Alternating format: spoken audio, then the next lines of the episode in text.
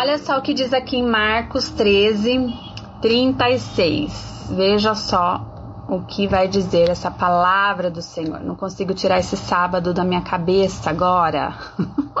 Não sai mais. Tudo bem. Ó, diz o seguinte. Diz o seguinte aqui, ó. Para que vindo de improviso não vos ache dormindo. Dormindo. Olha só é, o que a palavra de Deus vai dizer. Jesus aqui ele, ele tá falando a respeito. A gente já falou naquela live sobre vigilância, a gente já falou sobre isso. Mas nessa aqui, nesse momento, eu quero falar sobre essa palavrinha aqui, dormindo. Não vos ache dormindo. Por isso até que nós somos o quê? Os despertadores. Meus despertadores estar aqui, ó, gente. E, gente, vocês viram que eu postei esses dias? A Dani, mulher usada por Deus, me deu essa pulseira aqui, ó. E olha o que tem nessa pulseira, gente. Eu desacreditei quando eu vi isso aqui. Olhe.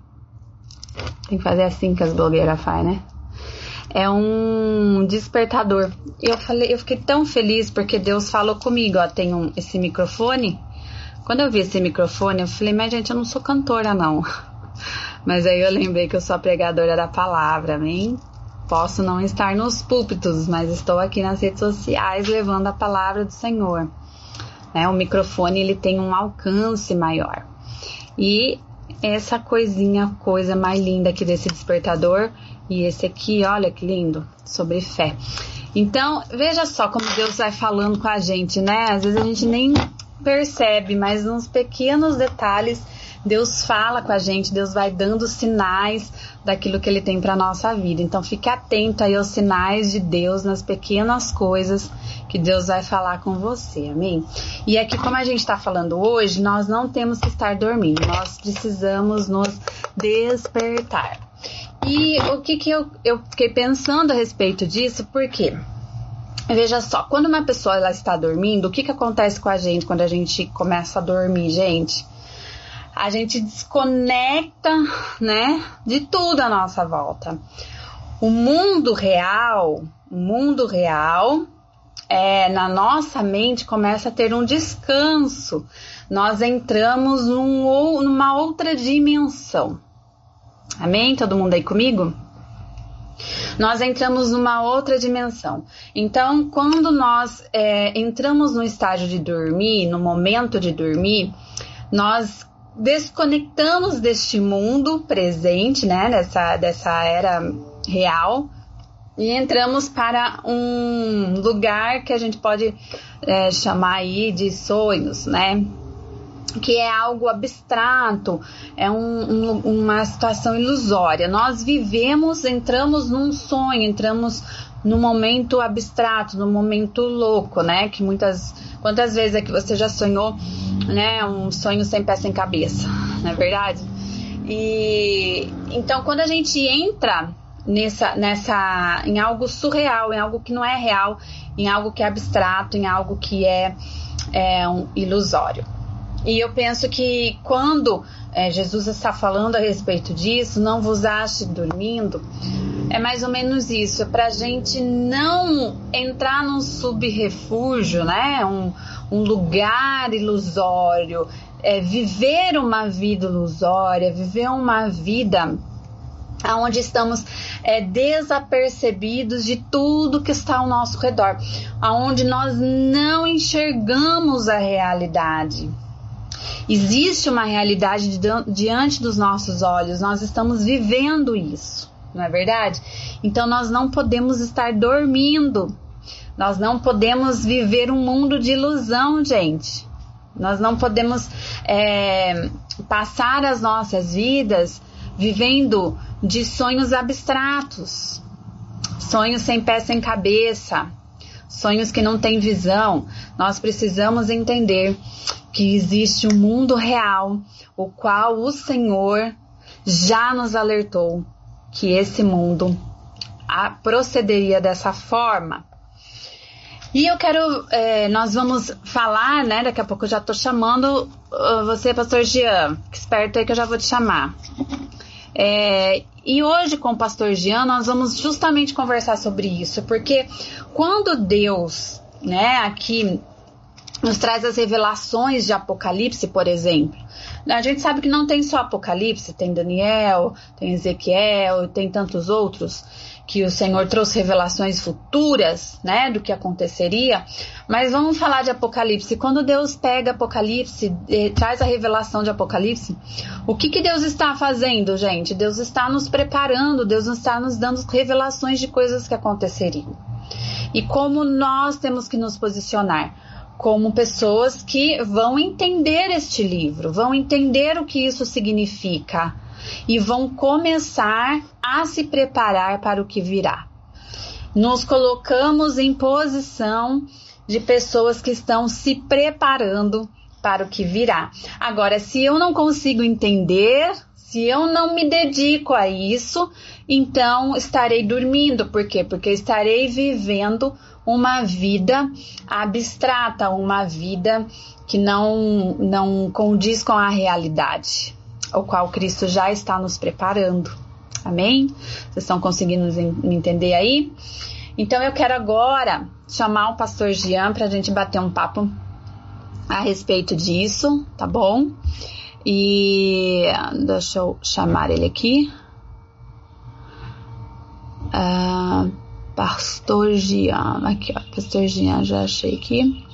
E nós vamos conversar melhor o porquê nós precisamos entender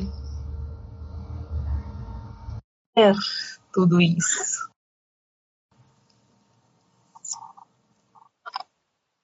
Vamos ver, Pastor Jean. Amém, Pastor Jean. Carla, boa tarde, tudo jóia? Tudo bem, e você? Bem, estou aqui no ambiente de trabalho, me reservando um pouquinho para me concentrar aí, procurando me concentrar para atender as expectativas, né? Glória a Deus, é um prazer, viu, Pastor Jean, estar tá aqui com a gente. Dá um oi aí pro pessoal que hoje nós estamos com uma audiência muito boa. Glória a Deus. Maravilha, maravilha. Obrigado, pastora Carla, pelo convite e o pessoal que já está conectado conosco.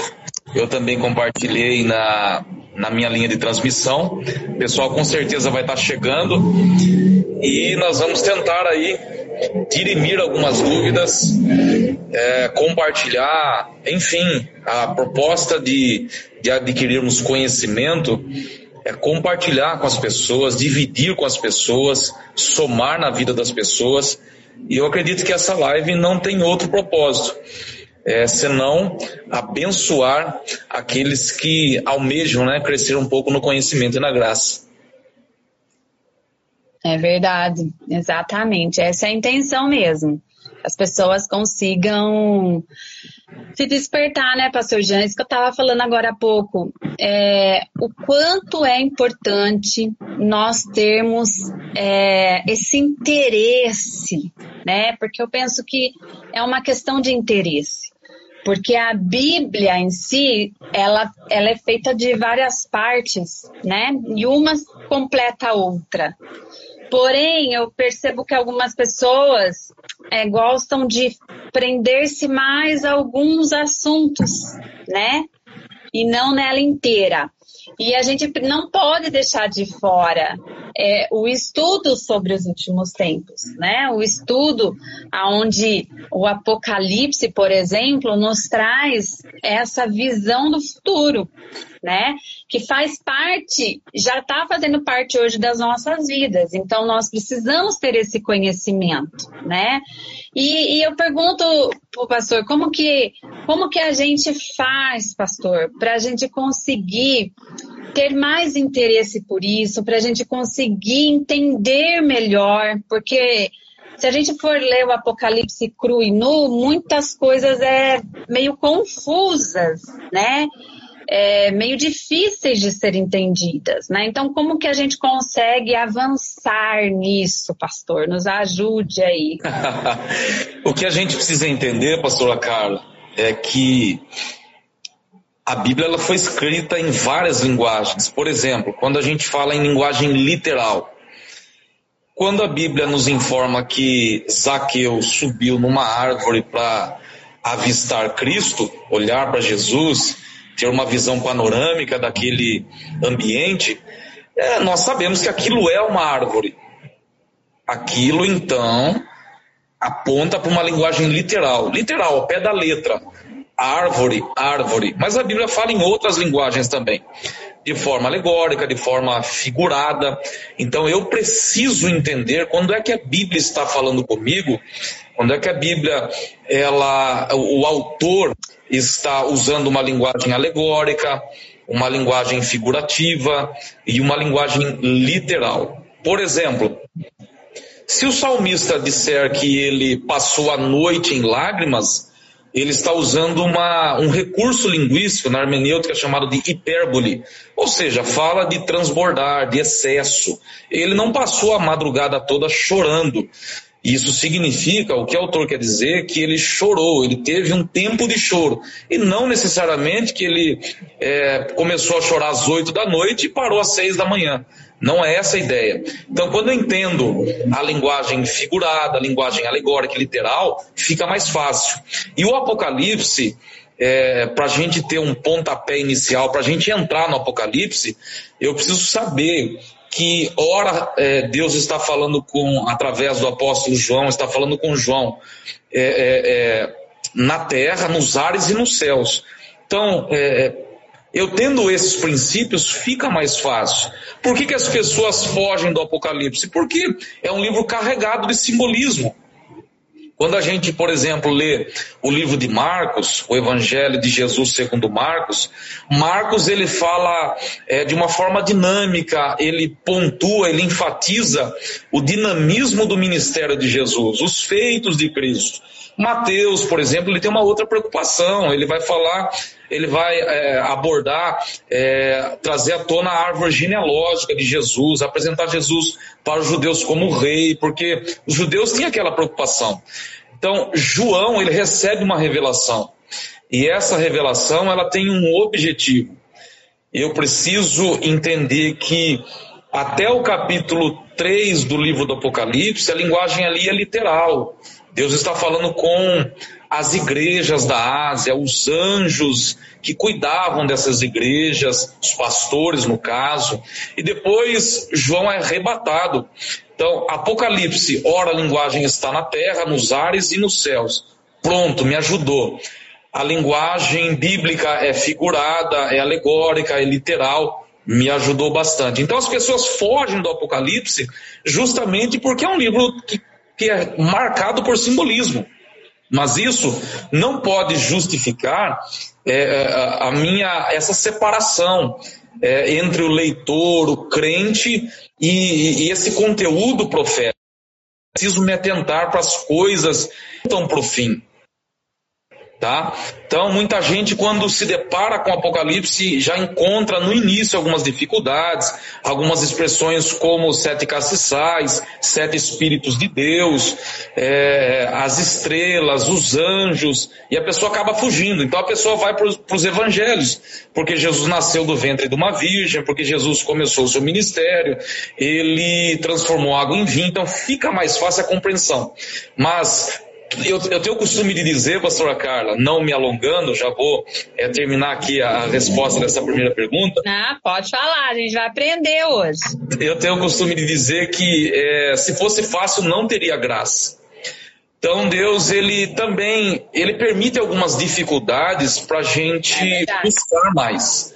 Por exemplo, se eu ler um determinado evangelho, é, o autor está dizendo que Jesus entrava em Jericó e outro evangelista vai dizer que Jesus saía de Jericó, tratando-se da cura do cego Bartimeu. Mas por que, que existe essa dificuldade? É, evangelhos sinóticos significa visão conjunta. Então, o ponto de vista do autor é, é da Jericó que fora destruída e reconstruída. O outro ponto de vista do outro autor é da Jericó que foi construída e do outro autor, reconstruída, a Jericó antiga. Então, quando eu vou buscar, quando eu garimpo, eu descubro por que, que o autor disse que Jesus entrava em Jericó e o outro autor disse que Jesus saía de Jericó. Então, é, Deus permite, tá? Repito, faço questão de enfatizar isso, essas aparentes dificuldades para a gente buscar mais sair da zona de conforto e entender que não existe né, erros na Bíblia. Eu recomendo para quem está nos assistindo é, um livro muito bom de Norman Geisler chamado de é, é, erros, aparentes erros e contradições da Bíblia. Norman Geisler e mais um autor que me foge o nome agora. E ele vai descomplicando isso, é um livro extenso, mas que nos ajuda a entender. Então, poxa, é, é, é uma aparente contradição, não é? É a visão do autor. Se existem erros na Bíblia, é do tradutor, de tradução. Mas a Bíblia, no seu cerne, no seu eixo, tá? Ela não contém erro, ela é realmente, e não contém erros, ela é inerrante e ela é infalível. Então as pessoas tem o costume de abandonar o Apocalipse, evitar o Apocalipse por conta da sua linguagem. É mais ou menos assim, pastor Carlos.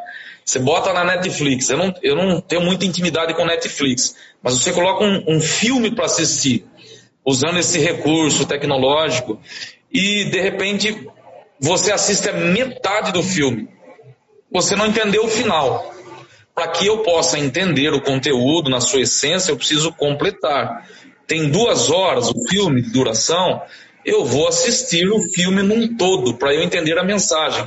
A pessoa lê os, lê os evangelhos e acredita que o negócio tá bom, que tá tudo em ordem, beleza. Mas quando eu desprezo o Apocalipse, é como se eu parasse o filme na metade, interrompesse, desse pausa e me contentasse, estou satisfeito com a mensagem. Não, eu preciso assistir o filme num todo para que a mensagem de fato seja satisfatória para mim. Ok? É, exatamente. Não tem como desvincular o Apocalipse de toda de, de, tudo aquilo que Jesus quer nos ensinar, né? Quer quer tratar, quer nos precaver. Eu acho muito interessante porque no Apocalipse 1, é, no verso 1, ele já vai começar falando revelação de Jesus Cristo, né? Então, existe uma revelação, principalmente de nós entendermos sobre Jesus, né? Muitas pessoas elas é, focam só no Jesus da cruz, né? Do Jesus que sofreu, do Jesus que morreu por nós, um Jesus que foi humilhado, que foi rejeitado. Mas aqui em Apocalipse nós também vamos ver um Jesus que vai voltar com poder e glória, né? Um Jesus que manifesta o poder, a glória dele, um Jesus que vai reinar sobre todos, né? Um Jesus aqui que a gente vê que ele está ali completando a obra que ele iniciou na cruz, né? A regeneração do mundo, a regeneração do, dos planos de Deus, né? A regeneração do homem, quando é, todos ressuscitarão, todos serão. Então, a gente vê aqui uma visão, né?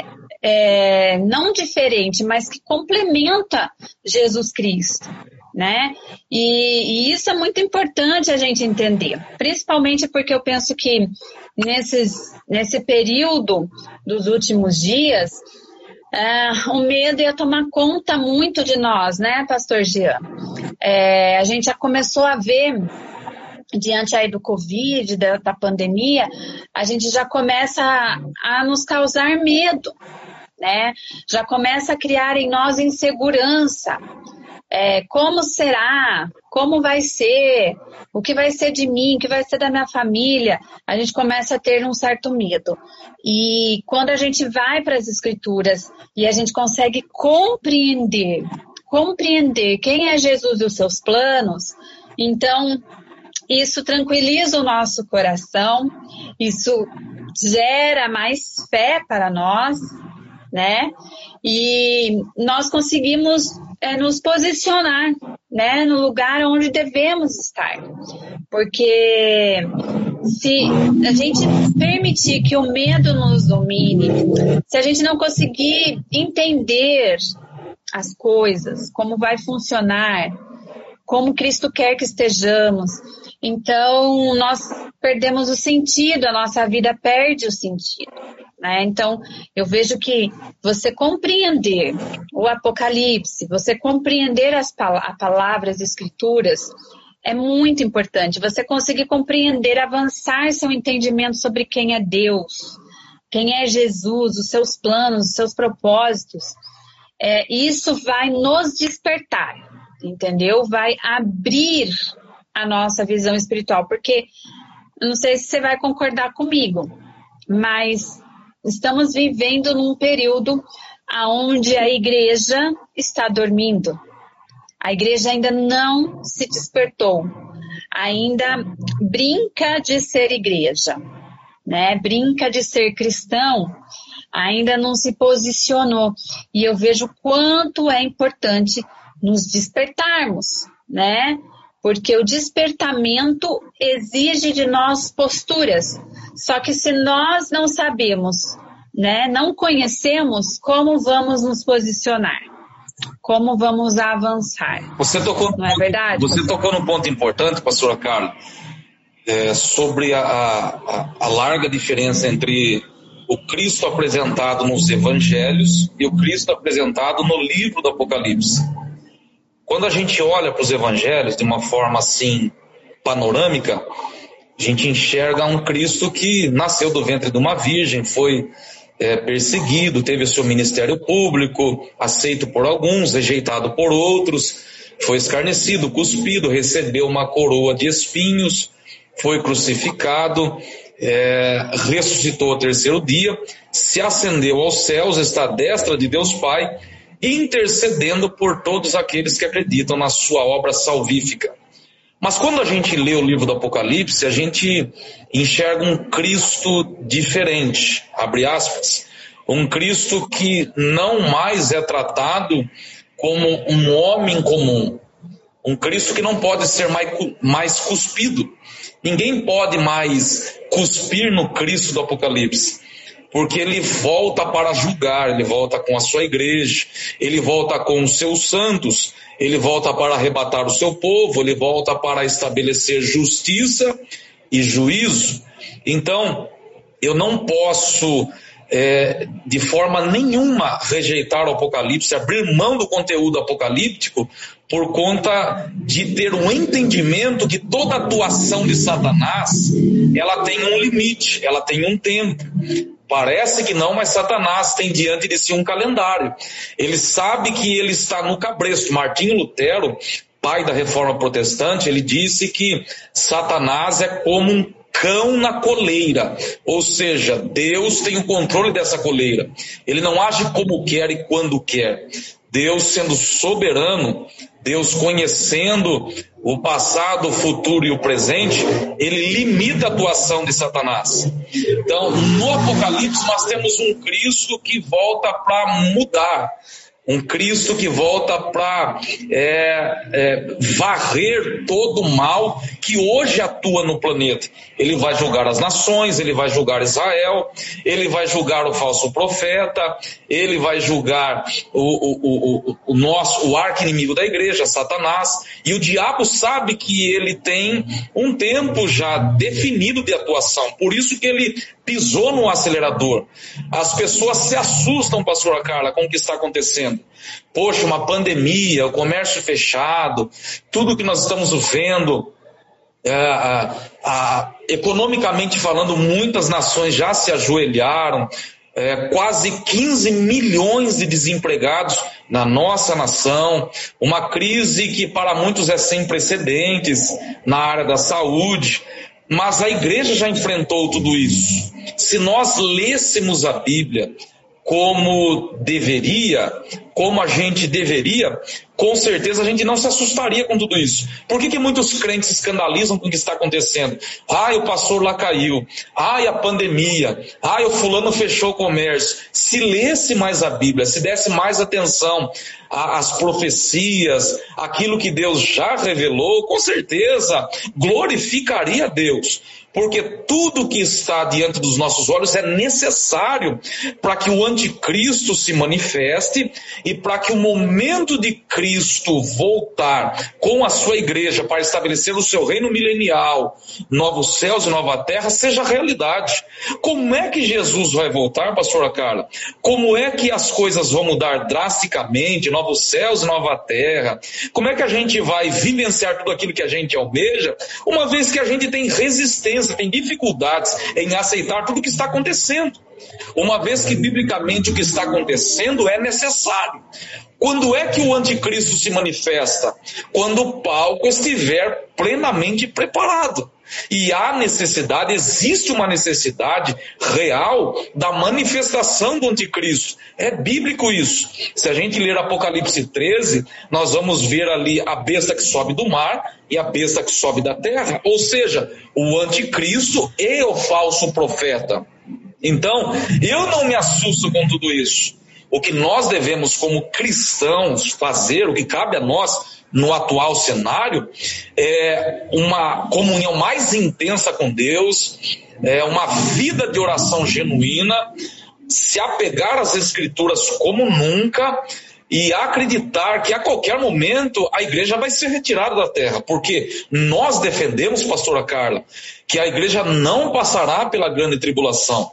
Quando o anticristo se manifestar de forma oficial, a igreja não estará mais presente. É a nossa linha de interpretação. Ou seja, para ser mais preciso, a linha dispensacionalista, a linha pré-tribulacionista. A tribulação e a grande tribulação, que acontecerá no espaço de sete anos, pertence, aponta para aqueles que ficarem no arrebatamento. Então, o anticristo tem esse tempo de atuação. Deus precisa tratar com Israel, Deus precisa tratar com as nações. Por que, que Deus precisa tratar com Israel? Porque Israel teve o seu momento, teve a oportunidade de aceitar, de receber o Filho de Deus, mas eles não não fizeram, eles rejeitaram. Ele veio para os seus e os seus não receberam. Então chegará o momento em que Deus vai tratar com Israel, que é a nação foco da grande tribulação. Então, esse momento que nós é, denominamos, que a teologia denomina de grande tribulação, é para tratar especificamente com Israel. É claro que Deus vai tratar com as demais nações, enfim, existe, existem desdobramentos, mas eu não posso é, é, é, me desesperar com tudo o que está acontecendo, uma vez que eu tenho ciência daquilo que a Bíblia me alerta sobre. Então a Bíblia fala sobre tudo o que está acontecendo. Por que, que eu vou me assustar? Ou eu creio de forma plena no agir de Deus, ou eu não creio. Então, quando o mar está revolto, quando é, o negócio, quando a água está batendo no peito, numa linguagem mais simples, eu deixo de acreditar em Deus como eu deveria. Mas não, a, a, os dias sombrios existem para mostrar também que a minha fé não está atrelada apenas nos benefícios de Deus, mas nas profecias que apontam para os seus juízos, enfim, as coisas que estão ligadas intimamente ao fim. E quando a gente fala do fim, pastora Carla, ai, o fim está próximo, mas que fim é esse? Não é o fim de todas as coisas. O fim de todas as coisas é muito diferente. Então, quando o anticristo se manifestar, é apenas o, start da coisa. Não existe para nós, igreja, o fim de todas as coisas. Nós vamos morar com Deus na eternidade. E eternidade não tem começo, não tem meio, não tem. Eternidade, no mais absoluto da palavra, numa linguagem simples, o pai tentou explicar para o filho, conselho de eternidade. Ele estava na praia e disse: Filho, pegue o seu balde e comece a tirar água do mar até às 18 horas. O filho trabalhou, ouviu o pai, e às 18 horas o pai perguntou para ele: E o resultado? O filho disse: Olha, tirei bastante água, mas ainda o mar continua aí, diante dos nossos olhos. Isso é eternidade. Então, eternidade, nós temos é, esse conceito, estaremos com Cristo para todo sempre.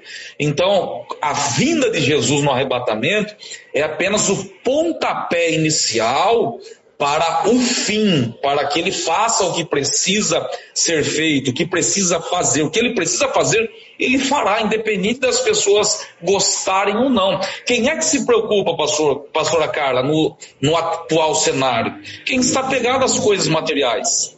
As pessoas que é, vivem uma vida.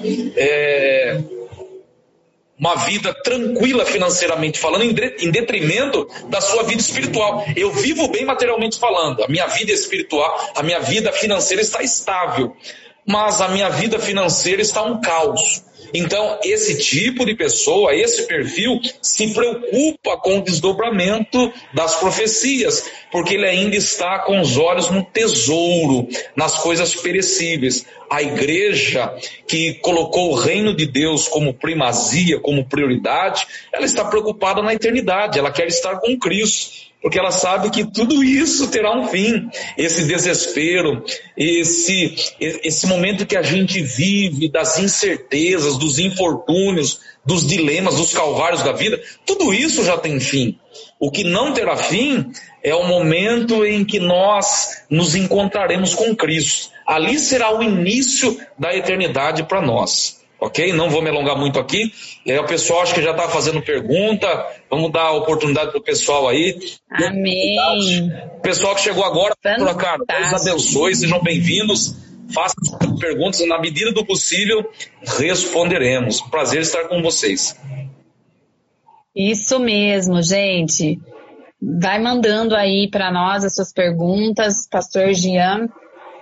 Melhor do que eu vai responder vocês aí.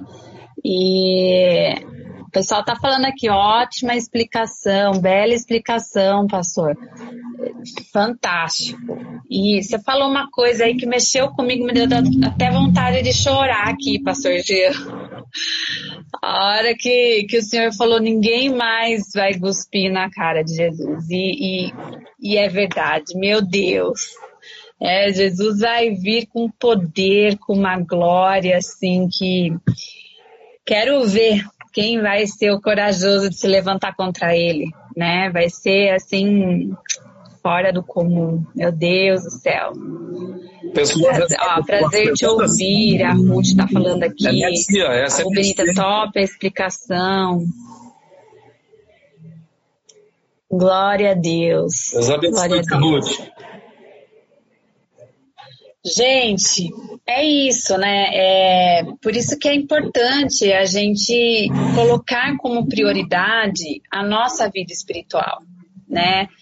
Não dá mais para a gente viver um, um sonho irreal, como eu falei aqui no começo, a gente viver desapercebido das coisas, sabe? Viver distraído com as coisas deste mundo. Né? Chegou a hora da gente se despertar espiritualmente há muitas pessoas que ainda não se despertaram espiritualmente. É, elas ainda estão focadas nas coisas dessa terra, ainda estão focadas naquilo que elas ainda podem ter, naquilo que elas ainda podem ser, mas elas não estão preocupadas com as questões espirituais. E o que rege esse mundo são questões espirituais. O que nós vivemos hoje é reflexo do como as pessoas levam a vida espiritual delas. Entendeu? O quanto as pessoas são assim materialistas, reflete nas questões espirituais, o quanto as pessoas estão afetadas emocionalmente, também reflete o quanto elas estão é, em relação à vida espiritual delas, porque a nossa vida espiritual rege tudo. Pode perceber, quando você está abalada é, com a sua, a, a sua fé abalada, quando a sua fé está abalada, a sua, as suas emoções são abaladas. Né? E as suas emoções sendo abaladas, o seu corpo é abalado.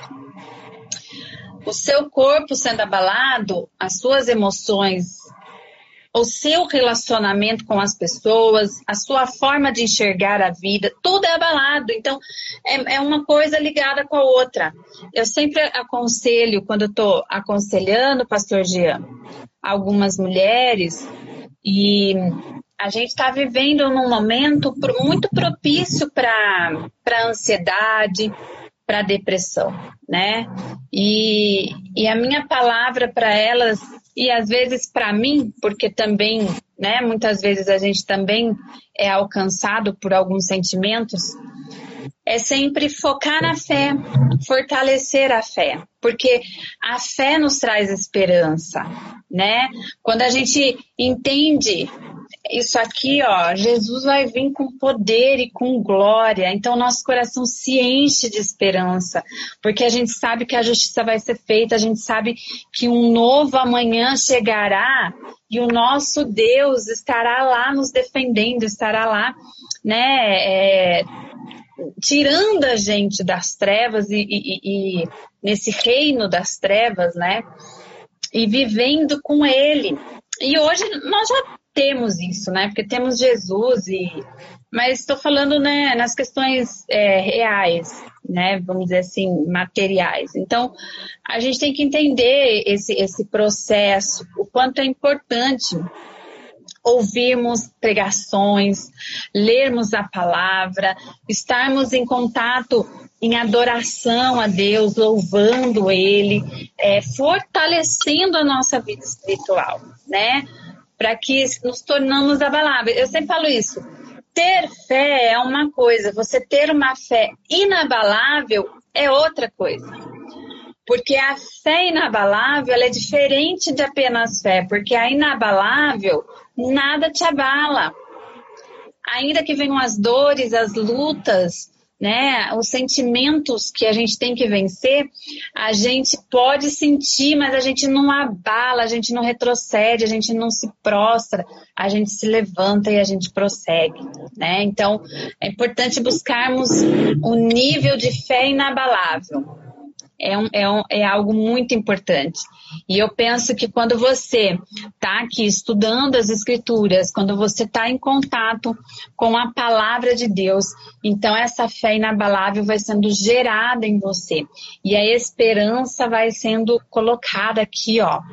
Né? E você consegue é, entender. Então, por isso que é muito importante, gente, estudem, estudem, estudem, né? Vão atrás. Pastor Jean aí na Escola de Líderes, ele vai falar sobre esse assunto mais aprofundado, né? Então, participem, você que é da família Morumbi aí, é, faça parte disso, continue buscando aprender, porque faz toda a diferença, né, pastor Jean? É isso aí, pastor. Deixa eu ver se tem alguém perguntando aqui. Pode falar, pastor. É isso aí. É, as pessoas acreditam piamente, os cristãos creem piamente é, que Jesus veio, nasceu do ventre de uma virgem, cumpriu o seu ministério. Mas a Bíblia fala, é sempre bom lembrar que a Bíblia fala oito vezes mais da segunda vinda em relação à primeira. Então nós cremos, pastora Carla, que Jesus veio, ressuscitou, cumpriu o seu ministério e tudo mais com base nas profecias do Antigo Testamento. Os profetas falaram acerca do nascimento, do ministério de Jesus, da sua crucificação e da sua ressurreição, e também da sua ascensão. Mas nós precisamos crer ainda mais no retorno de Cristo. É importante eu crer na obra de Jesus. Mas e no retorno de Cristo, que a Bíblia fala oito vezes mais? Ou seja, se a primeira vinda se cumpriu cabalmente, imagine a segunda, que a Bíblia fala oito vezes mais. Então, os meus olhos, aonde estão postos os nossos olhos? Aonde nós temos colocado os nossos olhos? É importante a gente ter é, uma boa faculdade, se eu posso ter uma boa faculdade, por que não? Se eu posso cursar, se eu posso estar numa sala de aula que vai fazer a diferença no meu futuro, por que não? Se eu posso me debruçar diante dos livros que me ajudarão, por que não? Eu devo servir a Deus como se ele voltasse amanhã, mas eu devo planejar, estabelecer planos e metas como se ele voltasse daqui 20, 30 anos. Então, eu não estou proibido, ninguém está proibido de estabelecer metas, planos, mas espiritualmente falando, eu devo estar pronto como as virgens prudentes. Ou seja, com azeite, atento, me policiando 24 horas. Diga-se de passagem, pastora Carla, cabe aqui dizer, lembrar as pessoas que estão nos acompanhando, que Jesus não disse orai e vigiai. Jesus disse primeiro vigiai e orai. Eu preciso entender a ordem dos fatores. E eu posso orar bastante e vigiar muito pouco. O resultado vai ser desastroso. Porque tem muita gente que até tem uma vida de oração, construiu uma vida de oração, mas vigia muito pouco. Eu preciso, segundo Mateus 25, é, que você abordou com muita propriedade, vigiar sobre todas as coisas. Então tem que conciliar uma vida de oração com uma vida de vigilância. Eu vigio e eu oro. Então é importante a vigilância, mas sobretudo a oração.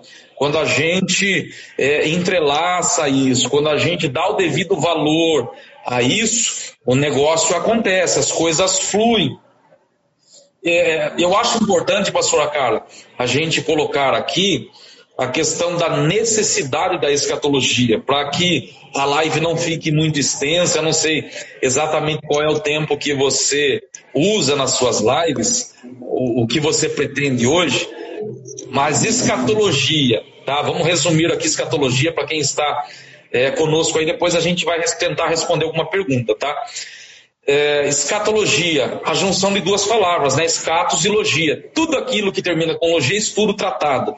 Biologia, estudo da vida, estudo sobre a vida. Escatos e logia. Estudo sobre as últimas coisas. Escatós ou escatos últimas coisas apontam para as coisas do fim, e logia estudo. Então, escatologia estudo das últimas coisas. Na teologia sistemática, escatologia é a décima doutrina. O que é teologia sistemática? Eu vou comprar um livro de teologia sistemática. O que vem a ser isso? Teologia sistemática é a parte da teologia que organiza todo o conteúdo bíblico acerca de um determinado assunto. Por exemplo, a Bíblia fala sobre os anjos, é lógico que fala, mas quando eu quero estudar sobre os anjos, existe uma matéria específica na teologia sistemática para isso. Quando eu quero estudar sobre salvação, existe uma matéria específica sobre salvação, soteriologia. Então, essa matéria dentro da teologia sistemática, ela tem como ponto central a salvação, o projeto de Deus para resgatar, para redimir o homem. Então, escatologia, na sua definição mais singela, é o estudo das últimas coisas, é a junção de duas palavras, escatós ou escatos, como alguns é, preferem pronunciar, e logia. Então, estudo das últimas coisas. Lembrando que a Bíblia, que nós temos na Bíblia, praticamente um terço só de escatologia. Então nós temos 66 livros na Bíblia. Beleza, pega esses 66, divide por três, é praticamente só escatologia.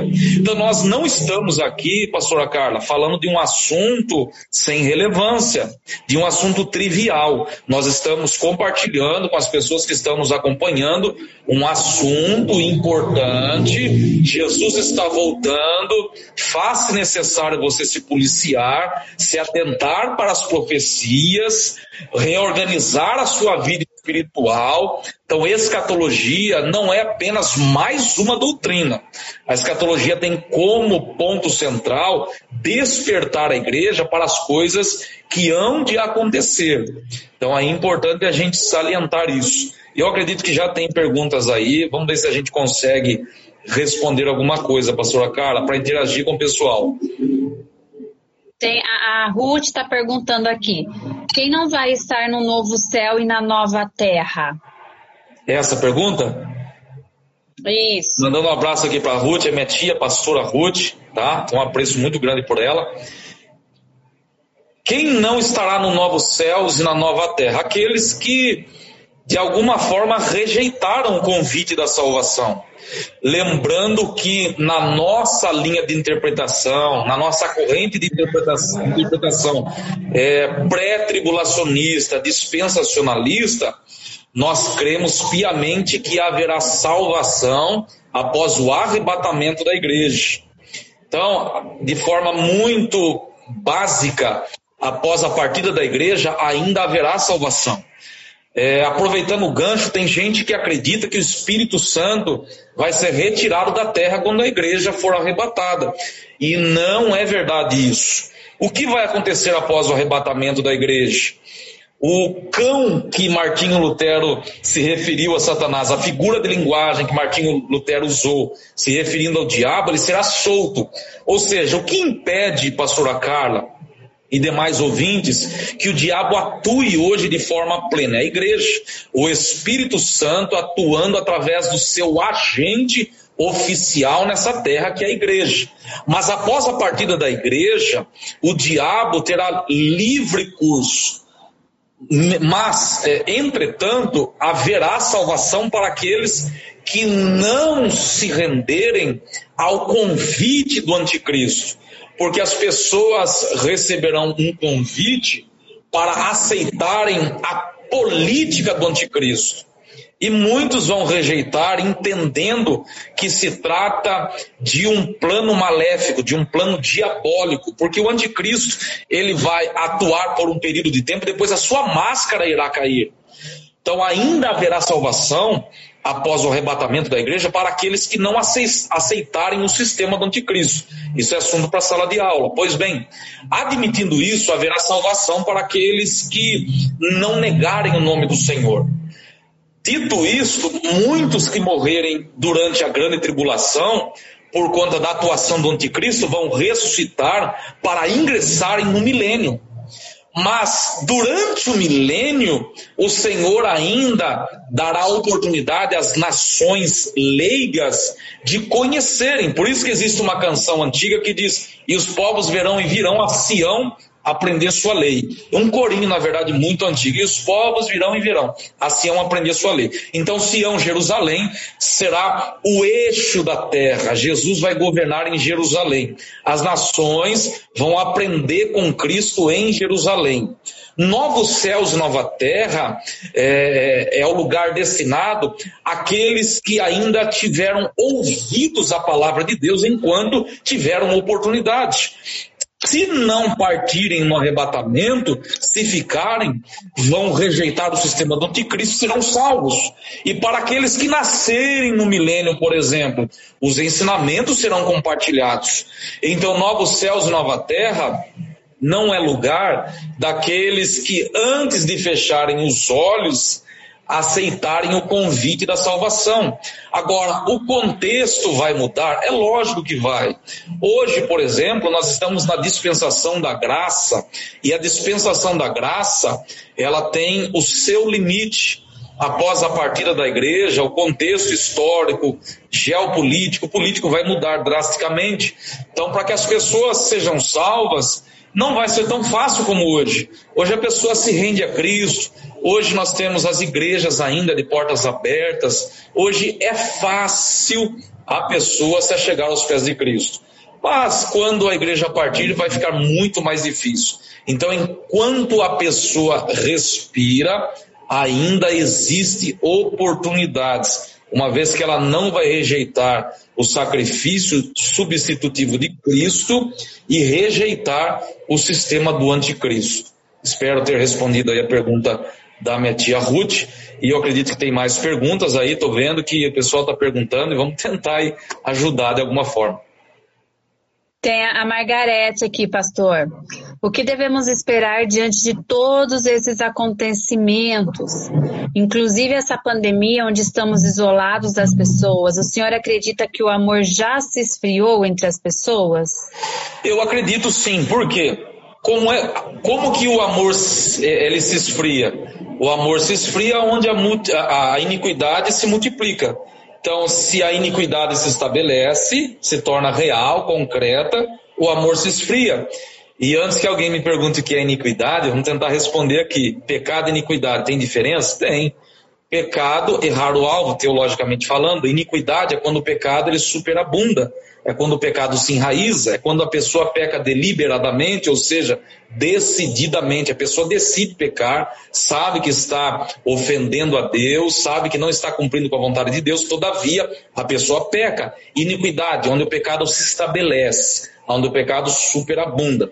Então Jesus não foi, é, é, é ele não é, ele não foi leviano quando ele diz é, por se multiplicar a iniquidade. Ele foi certeiro, ele foi assertivo, ele foi cirúrgico. Ele poderia ter dito, pastora Carla, por se multiplicar o pecado. Mas é o mestre dos mestres, ele diz por se multiplicar a iniquidade. O pecado congela os sentimentos. O pecado estabelece uma muralha entre o ser humano e o seu próximo. Então Jesus foi assertivo quando ele diz, e por se multiplicar a iniquidade. É lógico que nós não estamos vivendo os piores dias. Tem muita gente que acha que a pandemia é, é algo que está acontecendo sem precedentes, e não é verdade. Por exemplo, é só você ir no Google, você vai ficar sabendo, é, ter conhecimento sobre a peste negra que dizimou praticamente é, um terço da Europa. Então a peste negra foi muito pior. Carroças passavam na porta da casa das pessoas recolhendo os cadáveres. Então a peste negra foi muito pior do que, do que o, o nosso atual cenário. Então a pandemia ela vem atrás à tona algumas coisas. Por exemplo, a, a, nossa fragilidade, a necessidade de buscar a Deus, a brevidade da vida. A pandemia mostra que nós dependemos plenamente de Deus. Eu acredito que nós vamos ainda enfrentar dias difíceis até o final desse ano não estou aqui fazendo previsões longe de mim, não sou leviano a esse ponto, mas a pandemia está um pouco distante do seu desfecho. A igreja terá que continuar enfrentando de cabeça erguida, acreditando nas promessas de Deus, na sua palavra, e o crente legítimo, ele jamais se desesperará com a pandemia ele vai continuar acreditando e nutrindo na sua alma a volta de Jesus. A questão da eternidade, pastora Carla, a questão do porvir do futuro, não é somente nossa preocupação, a nossa preocupação. Ah, mas o, o irmão está preocupado com o futuro. Diante de tudo que está acontecendo, o irmão está desesperado. Tudo bem, mas antigamente as pessoas se preocupavam também demasiadamente com o futuro. Por exemplo, quando Paulo escreve aos Tessalonicenses, na primeira carta, no capítulo 4, quando ele vai falar sobre a volta de Jesus, ele vai dizer que é, Jesus vai voltar, é, o arcanjo vai tocar a trombeta, os que morreram em Cristo ressuscitarão primeiro, e nós que estivermos vivos seremos arrebatados juntamente com eles. E ele vai é, concluindo o assunto. E ele vai dizer no final: que nós devemos consolar uns aos outros com essas palavras. Ou seja, ou seja, Paulo ele vai falar da volta de Jesus e como isso vai acontecer. Ele pede para que os cristãos de Tessalônica, que era uma cidade, obviamente, estou entrando nesses detalhes por amor àqueles que não têm intimidade com o livro sagrado. Então, os habitantes de Tessalônica, os tessalonicenses, onde Paulo plantou uma igreja, eles também tinham essa curiosidade quando é que Jesus volta. Paulo, negócio da volta de Jesus que os apóstolos estão falando. Aí Paulo vai descortinar o assunto e vai dizer que a gente tem que consolar uns aos outros com essas palavras. Então, a necessidade do estudo escatológico, pastor Acara, justamente esse. Eu preciso conhecer para não cair na falácia dos falsos mestres, eu preciso conhecer escatologia para não ceder às tentações, ou seja, a, a, a, as estratégias dos falsos mestres, eu preciso conhecer escatologia para alimentar a esperança daqueles que estão andando por caminhos errantes, porque tem crente dentro da igreja, tem gente dentro da igreja servindo a Deus que ainda não nutre a esperança da volta de Jesus. Ele vive o seu hoje como se hoje fosse o fim de todas as coisas. Ah, hoje é hoje, amanhã eu não sei. Não, a necessidade da escatologia é justamente é, alimentar essa esperança. Porque eu penso, pastora Carla, Salmo de número 90, escrito por Moisés, o salmo mais antigo da Bíblia, é, o salmista vai nos informar que é, a, a nossa vida é 70, 80 anos. Tudo bem. Se Deus tivesse projetado o homem para viver 70, 80 anos, eu, sinceramente, enxergaria esse projeto como um projeto simples, mas não é essa a proposta. Jesus morreu no madeiro para mudar o nosso destino eterno, porque Deus dotou o homem de eternidade. Deus soprou em nossas narinas. Nós somos dotados de eternidade, diferente de Deus, do nosso Pai, que é eterno na plenitude da palavra. Nós somos dotados de eternidade. Sendo assim, nós temos que prestar contas. Tudo aquilo que a, a, o espírito, a alma planejou e o corpo executou, o espírito vai ter que dar conta. Então eu preciso entender isso. O amanhã ele é real, independente da sepultura ou não. E cabe aqui, pastora Carla, lembrar as pessoas que estão conosco que a volta de Jesus ela se divide ou ela se subdivide em subjetiva e objetiva a volta objetiva de Jesus é o arrebatamento da igreja. Jesus vai voltar para buscar a sua igreja. E a volta subjetiva é aquela volta que acontece na madrugada. Quando o cidadão ele planejou acordar e ter mais um dia comum e de repente o coração parou e alguém toca no corpo e percebe que as luzes se apagaram. Então, a volta subjetiva de Jesus, ela é real também. Eu preciso estar preparado e saber que o futuro para nós cristãos é brilhante, não é tenebroso não é nebuloso, não é sombrio. O futuro é certo para aqueles que servem a Deus. Se eu vou participar do arrebatamento da igreja, se eu não vou participar do arrebatamento da igreja, o futuro para mim é certo. Jesus pode voltar para mim essa madrugada. Amanhã eu posso não estar mais aqui, nesse plano terreno. Mas Jesus voltou para mim, já estou com Ele no paraíso, aguardando a ressurreição do corpo. Então é isso que a gente precisa entender. Não sei se eu fui muito extenso, vamos tentar responder mais. A... É isso aí. Ótimo, tem mais uma pergunta aqui. O pastor César está falando que live top.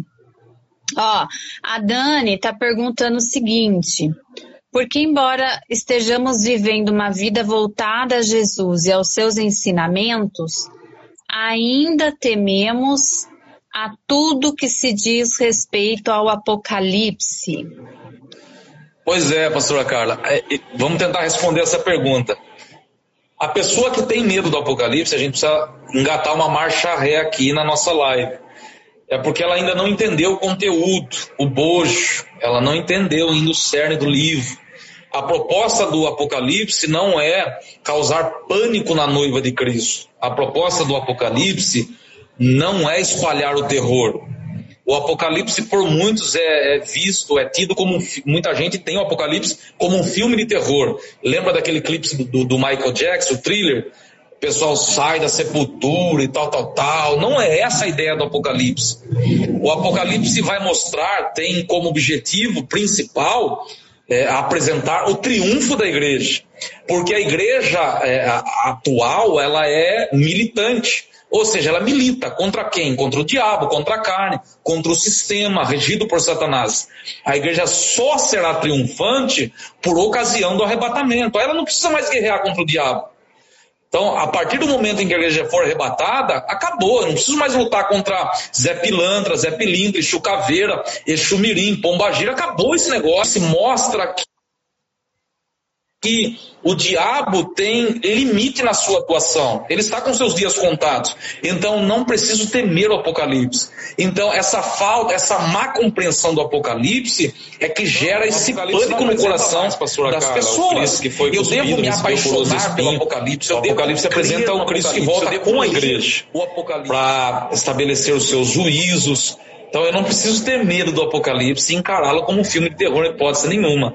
O Apocalipse é um livro que traz à tona a vitória, o triunfo da igreja. Enquanto a igreja não for arrebatada, ela é militante. Após o arrebatamento, no momento do arrebatamento, ela é triunfante, ok? Então, enquanto o arrebatamento não se concretiza, a gente tem que lutar contra principados e potestades, tá certo? Então, essa má compreensão acaba afastando as pessoas desse livro magnífico. Essa má compreensão não permite que as pessoas se conectem a esse conteúdo de extrema relevância. É, ela fez duas perguntas em uma. É, é, faça novamente, pastora Carla, a pergunta. É, ela perguntou isso, ó. Porque embora estejamos vivendo uma vida voltada a Jesus e aos seus ensinamentos, ainda temos tu, é, tememos a tudo que diz respeito ao Apocalipse, né? Então é o que você falou. A gente precisa olhar para o Apocalipse com um novo olhar, né? Não com esse olhar como, como o pastor falou aí, temoroso, né? De, de filme de terror. Muito pelo contrário, olhar para o Apocalipse como Cristo triunfando juntamente com a igreja, né? E, e aniquilando realmente toda a injustiça, toda a maldade, né? Então, é, é mudar o olhar como se vê. E aí a gente vai conseguir avançar nisso, né? Tem um, uma outra pessoa, a Débora, que também está perguntando ao pastor. O que acontecerá no céu entre o arrebatamento e a revelação de Jesus? Irmã Débora, deixa eu tentar ser sucinto aqui, bem breve. É, após a partida da igreja, alguns eventos se sucederão no céu e, concomitantemente, alguns eventos ocorrerão na terra. Após a partida da igreja, o anticristo ele começa a colocar os seus projetos em ação. O que é que vai acontecer nos céus? A Bíblia fala de, é, de tribunal de Cristo, tribunal de Cristo é, para que a gente receba de Deus a recompensa pelo trabalho que prestamos nessa terra. Depois do Tribunal de Cristo, é, cronologicamente falando, as bodas do Cordeiro. Quanto tempo vai durar cada evento? Cada evento? Não, não dá para precisar.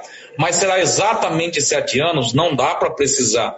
O que nós sabemos é que enquanto o anticristo atua na terra, a igreja desfruta daquilo que Cristo prometeu para os seus.